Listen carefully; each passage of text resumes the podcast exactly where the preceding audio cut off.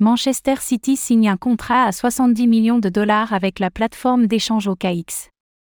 L'alliance entre le secteur du football et celui des crypto-monnaies se porte semble-t-il bien outre-Manche. La plateforme OKX vient en effet de renouveler son partenariat avec Manchester City, avec un contrat à 70 millions de dollars.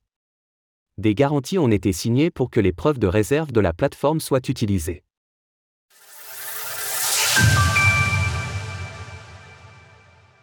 Manchester City et OKX renouvellent leur contrat.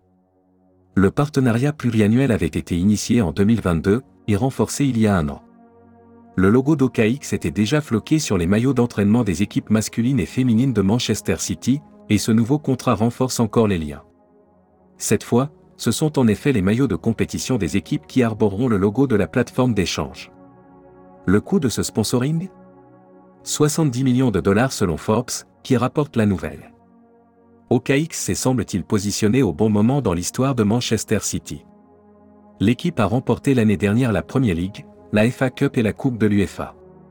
Elle a par ailleurs dégagé 815 millions de dollars de revenus l'année dernière, et il est estimé qu'elle vaut actuellement près de 5 milliards de dollars. Des garanties pour éviter un scénario à la FTX. Le monde du sport se remet doucement aux crypto-monnaies, après la chute catastrophique de la plateforme FTX en 2022. À l'époque, les logos de crypto-monnaies parsemaient beaucoup de maillots d'équipes de football ou d'écuries de Formule 1, avant qu'une vague de méfiance intense ne s'empare du secteur. Cette fois, le monde du sport exige donc un peu plus de garanties. Les nombreux partenaires sportifs de OKX examinent désormais les preuves de réserve de la plateforme d'échange, afin de s'assurer de sa santé financière.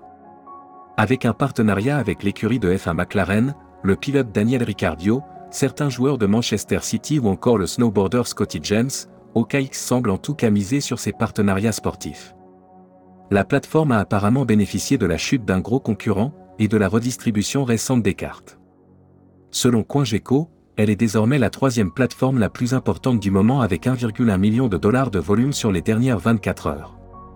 Elle compte par ailleurs se développer en France, si l'on en croit une demande d'enregistrement PSAN déposée récemment. Source Forbes. Retrouvez toutes les actualités crypto sur le site cryptost.fr.